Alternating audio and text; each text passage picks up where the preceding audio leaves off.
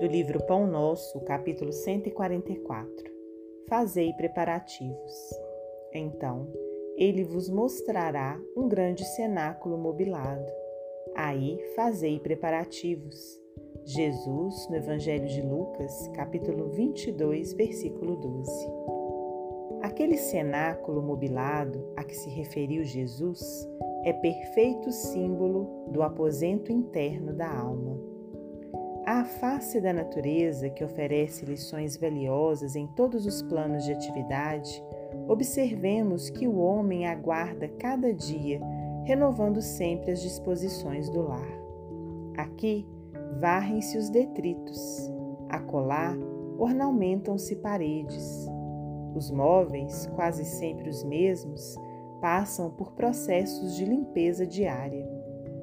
O homem consciencioso reconhecerá que a maioria das ações na experiência física encerram-se em preparação incessante para a vida com que será defrontado além da morte do corpo.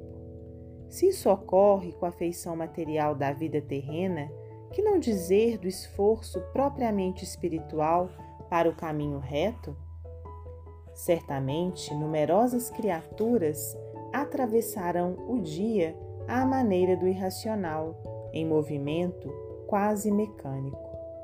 Erguem-se do leito, alimentam o corpo perecível, absorvem a atenção com bagatelas e dormem de novo cada noite. O aprendiz sincero, todavia, sabe que atingiu o cenáculo simbólico do coração. Embora não possa mudar de ideias diariamente, qual acontece aos móveis da residência, dá-lhes novo brilho a cada instante, sublimando os impulsos, renovando concepções, elevando desejos e melhorando sempre as qualidades estimáveis que já possui. O homem, simplesmente terrestre, mantém-se na expectativa da morte orgânica.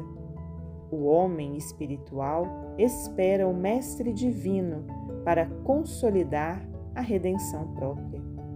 Não abandoneis, portanto, o cenáculo da fé e, aí dentro, fazei preparativos em constante ascensão. Emmanuel, Psicografia de Francisco Cândido Xavier.